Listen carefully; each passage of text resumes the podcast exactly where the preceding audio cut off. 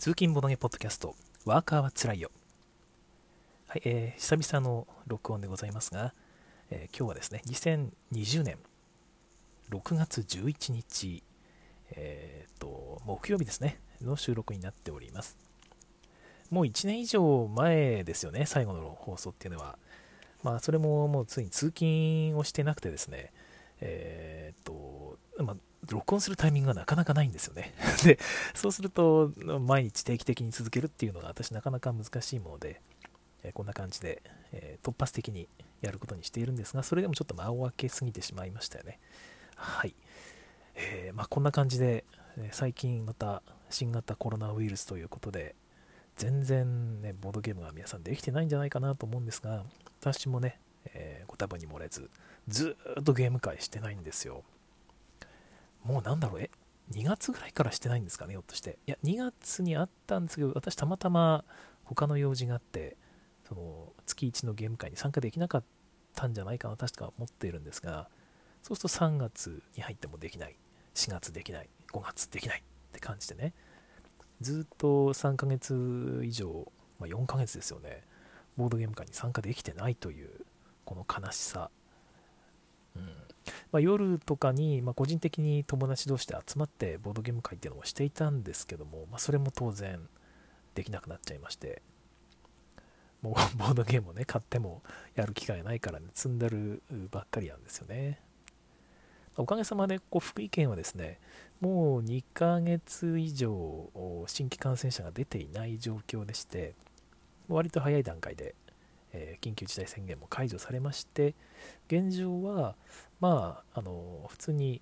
大人数でなければですね、え大人同士の会合とかも OK になっております。という感じで、まあ、そろそろ、まあ、個人同士のボードゲーム会始めてもいいのかなっていう感じで、ね、皆さん様子見の段階なんですが、まあ、月1のボードゲーム会ね、福井だとエチボっていう、えー、と佐藤隼人さんが主催されてるボードゲーム会があって、私そちらによく参加しているんですが、こちらもね、えー、じゃあやりますよってことで、えー、動いていただいたんですが、どうもいつも使っている会場がですね、未だにやっぱり、まあ、コロナの影響でオープンできないというか、なんかね、2時間以上、2時間以上というか2時間を超えるような使い方ができないらしいんですよね。うん。短時間の会合ならば OK ということだと思うんですが、まあそういうことで、まだもうちょっと早いのかなという感じ、まだね、え6月も参加、あと開催できないということになったみたいです。まあ残念ですけどね、仕方がないですよね。うん。まあ、実際ね、その、まあ、コロナの中でボードゲーム会開催しようとしてもですね、まあ、食事をとるのも気を使いますし、まあ、全員マスクしてね、えー、やるっていうのもなかなかまあ、雰囲気とかもね、重々しくなるでしょうしね、ちょっとどうなんだろうなって気もするんですよね。何でしたっけ？あのフェイス、フェイスガードでしたっけ？あの透明な あのお面みたいなやつをつけてやってる方もいらっしゃるらしいんですが、そう、まあもちろんそれも全然いいと思うんですけども、そこまでやったらちょっと私なんか吹き出しちゃう気がして、不謹慎でごめんなさい。全員がそれやってる中に自分もね、その、フェイスガードして入ってボードゲームしてることを想像したらですね、ちょっと、まあ、自分で自分が楽しいなっていう感じになってしまうので なんかまあゲームに入り込めない気がして、ごめんなさい、あの全然あのいいと思うんですけども、そこまでは難しいかなとかね、いろいろ思ってしまうんですよね。うん、はい。まあ、ボードゲーマーにとってはなかなか辛い時期が続いています。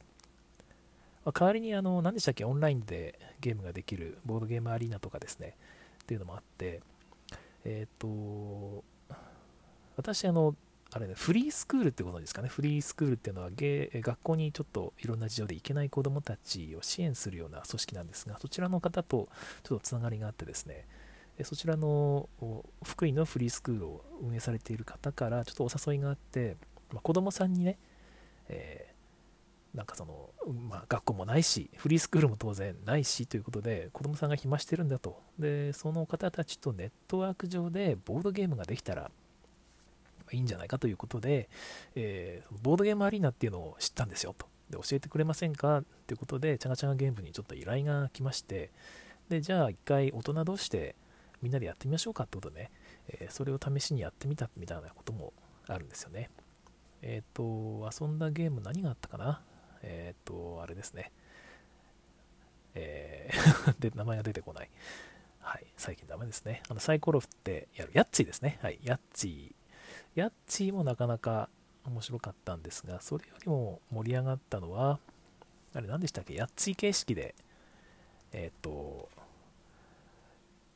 山を登っていく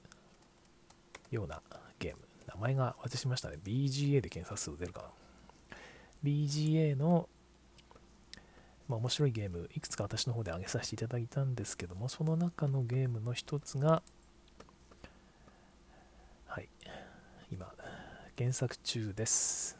えー、っと、いろいろあるんですよね、ここね。レース・フォー・ザ・ギャラクシーとか、ツォルキンとかね、テラミスティカとかもあって、まあ、それ遊べたら最高なんですが、あ、クランズ・オブ・カレドニアとかもあるんですね。まあ、これ遊べたら最高なんですが、まあ、それはさすがにあのノンゲーマーの方を集めているので、えー、まあ、説明も難しいですし、無理だろうということで、えー、最初に遊んだのが、あと、あ、ニムト、はい、ニムト遊びましたね。ニムト面白かったです。あとは、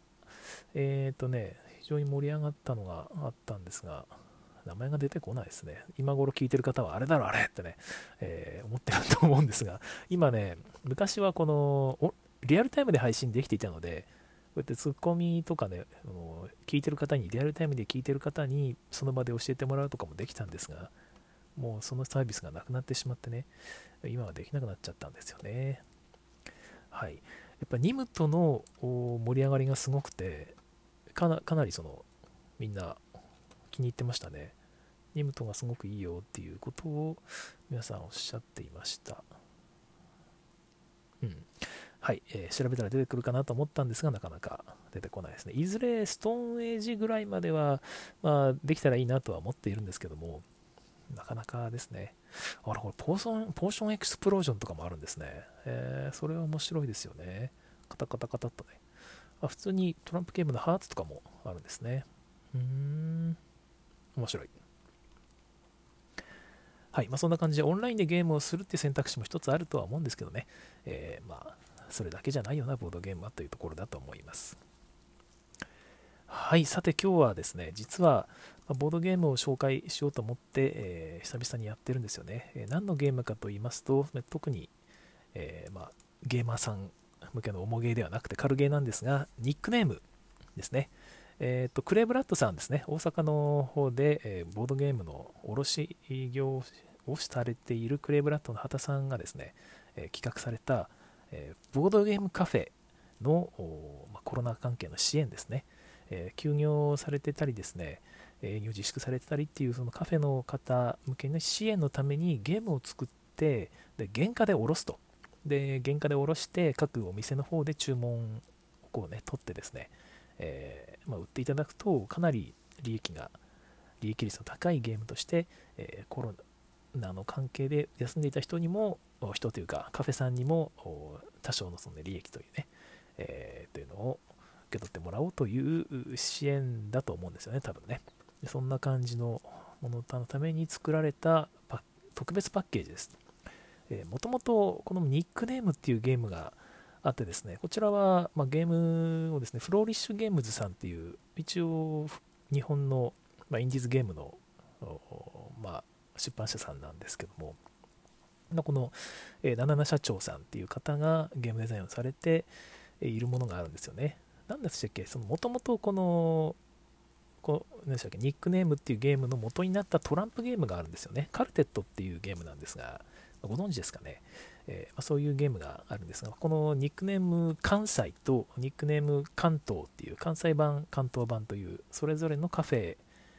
えー、の方の協賛を受けて、そのちょっとモチーフですよね。このカフェさんの好きな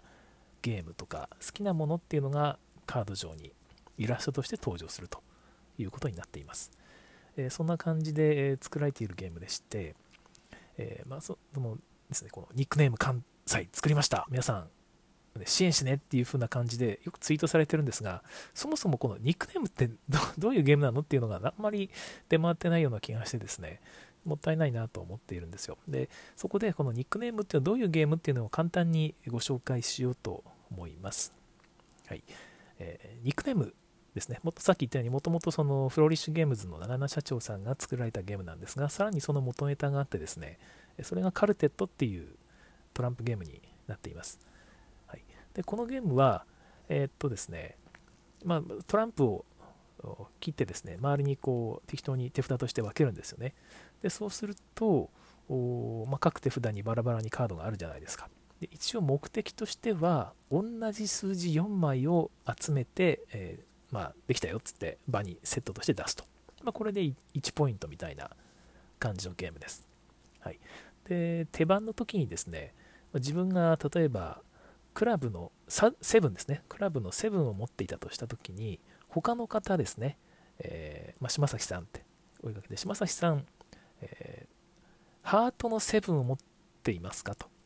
自分がクラブのセブンを持っているからこれが言えるんですけど、他のスートですよね、えー、クラブとかスペードとか、他の他のマークの、え7、同じ自分が持っている7とは別のスートの7を持っていますかということを聞くことができます。自分がクラブの7を持っていて、じゃあ、島崎さん、えー、あ、まあいいや、クラブの7を持っていて、島崎さん、スペードの7を持っていませんかと聞くことができます。でもし持っていたら、その人からもらうことができるんですよね。ありがとう。つって。ただ、また続けて、まあ、当たったのでね、えー、他の人でも、同じ人でもいいですし、他の人に、じゃあ、じゃあそうだな、榎本さん、えー、ハートの7持っていませんかと聞くことができます。で、またもらうことができると。で、ここでやめてもいいし、また別の方に、えー、まあ、同じ方でもいいけど、また持っていませんかって聞いてもいいし、聞かなくてもいいんですけど、一旦外れたらそれで手番が終了ですね。はい。そんな感じで、もしそのまま4枚7を揃えることができたら、揃いましたって言ってこうね、えー、前に出して1ポイントゲットという感じのゲームです。で、このゲームの面白いところはですね、えー僕私最初このゲームのルール聞いた時にえそれなんか破綻してないかっってちょっと思ったんですよね。っていうのは、えっ、と、まあ、誰かが7を集めてるとするじゃないですか。だからまあ、3枚まで集まったと。で、最後の1枚を失敗したとしますよね。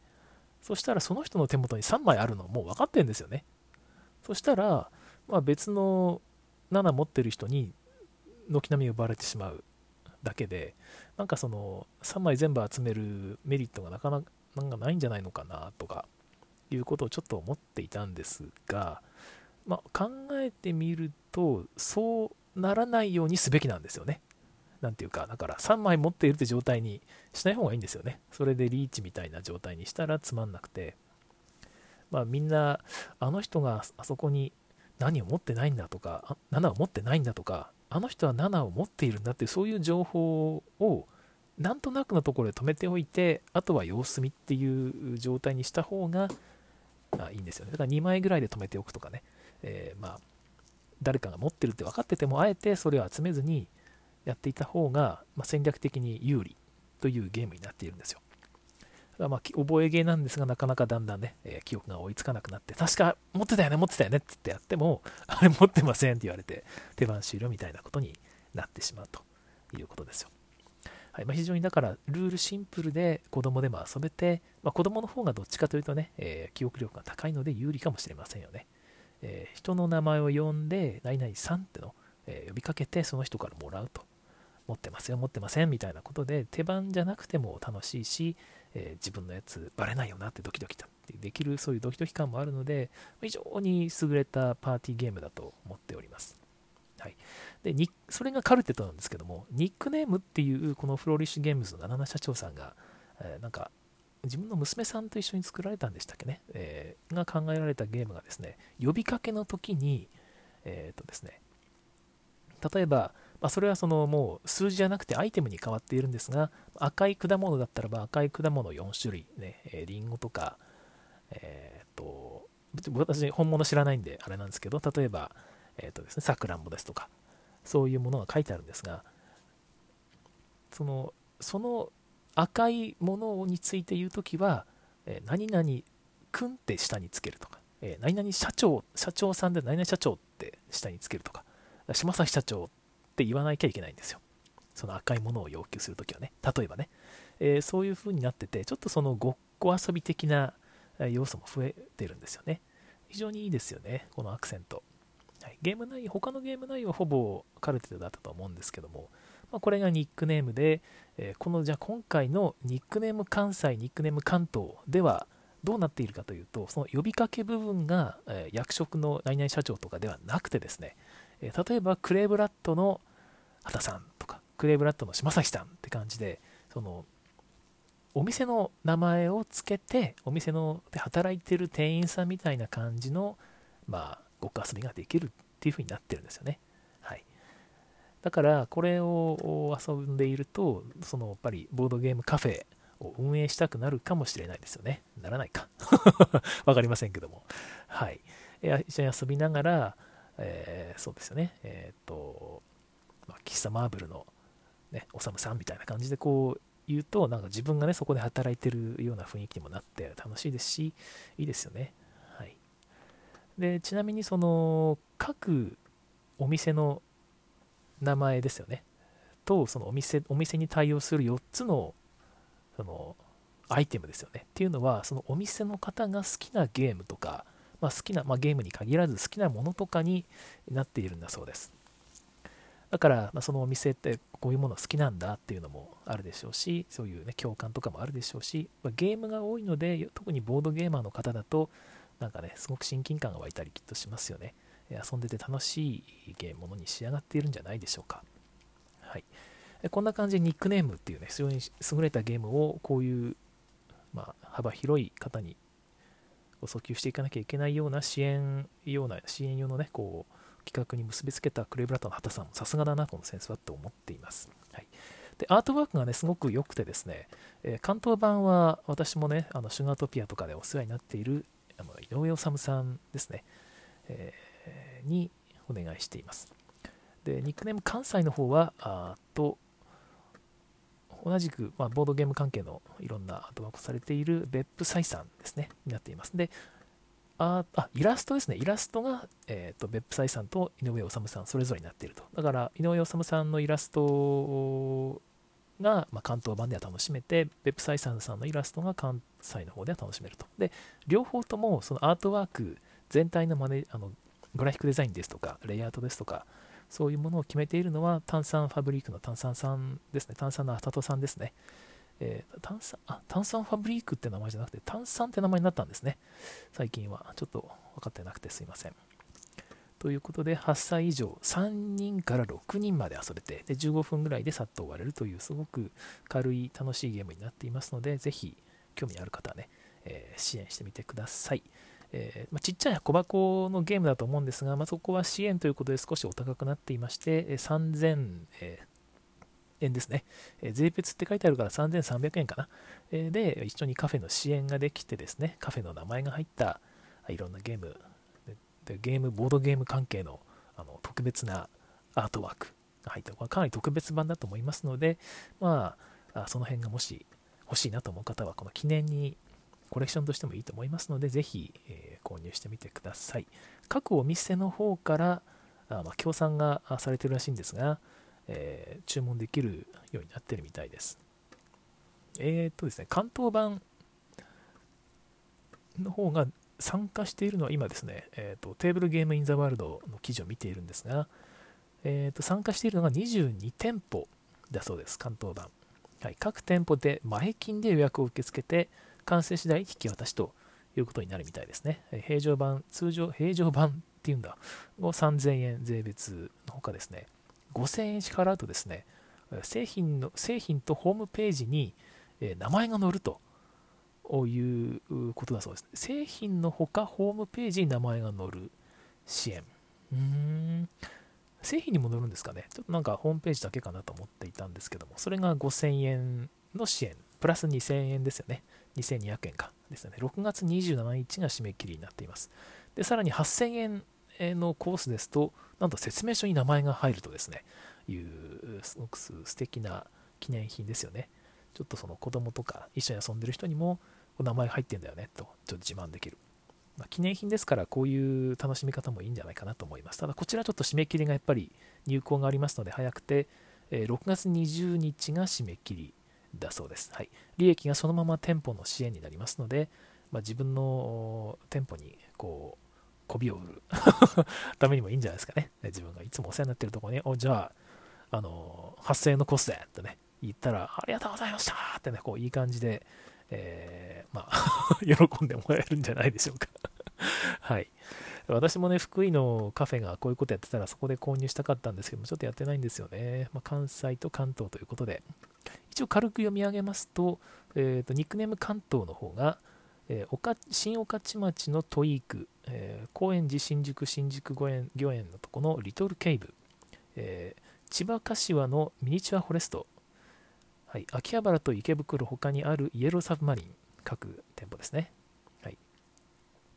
ょっと読み方わかんないです。桜しずっていうんですかね。えー、さんのプラッツ桜さん。はい、と横浜やむき、ちょっとわかんない、わかんないですね。カードボックス青青馬堂書店やむき店ごめんなさい字が読み方しなったらごめんなさいね。はい。えーと、上野のコロコロ堂さん、えーと、千葉、千葉ちょっとわかんないです。おもくろ屋さんですね。千葉のおもくろ屋さん。えー、横浜石川町のリゴレさん。えー、立川のジョルディーノさん。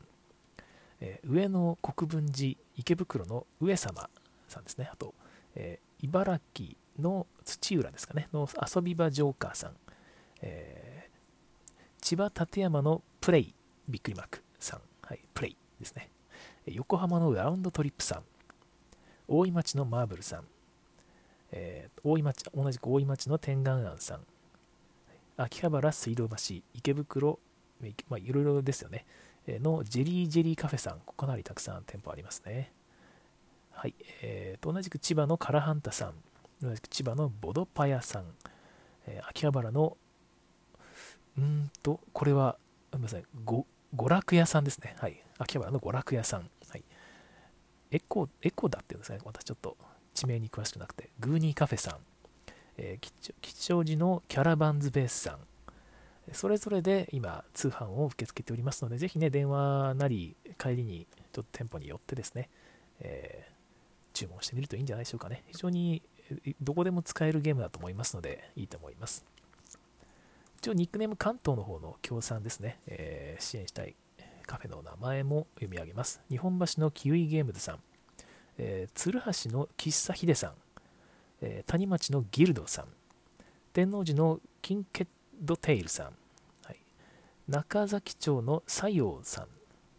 えー、心斎橋のジェリージェリーカフェさん、えっ、と、長堀橋ってもんですかね、え DDT さん、中津のラボ DDT さん、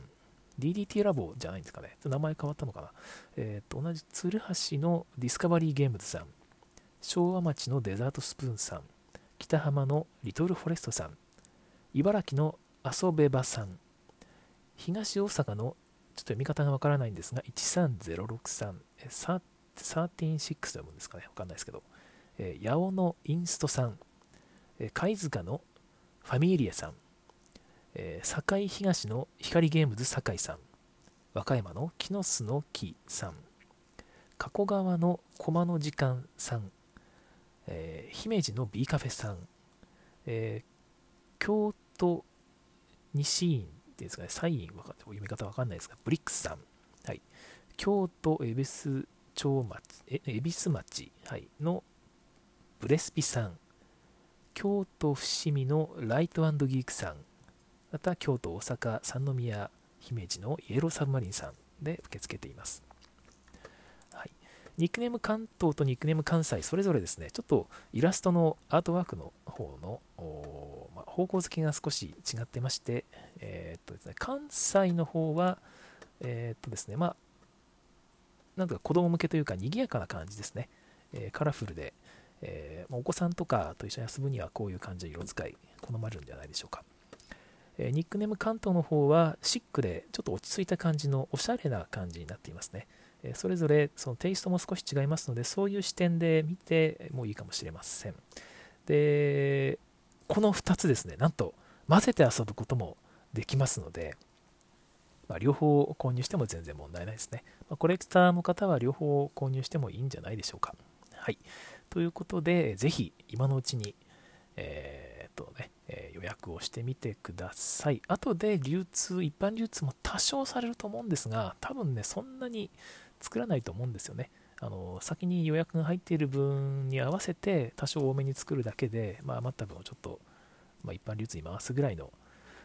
感じなんじゃないでしょうかね。あ、一般発売はないって書いてありますね。店舗によっては通販を行うところもあるということで、まあ、さっき読み上げた店舗でちょっと通販をやるとこもあるかもしれないですが、基本的には今申し込まないと入手困難だよということだと思います。はい。えー、長々とおしゃべりしましたけども、こんな感じで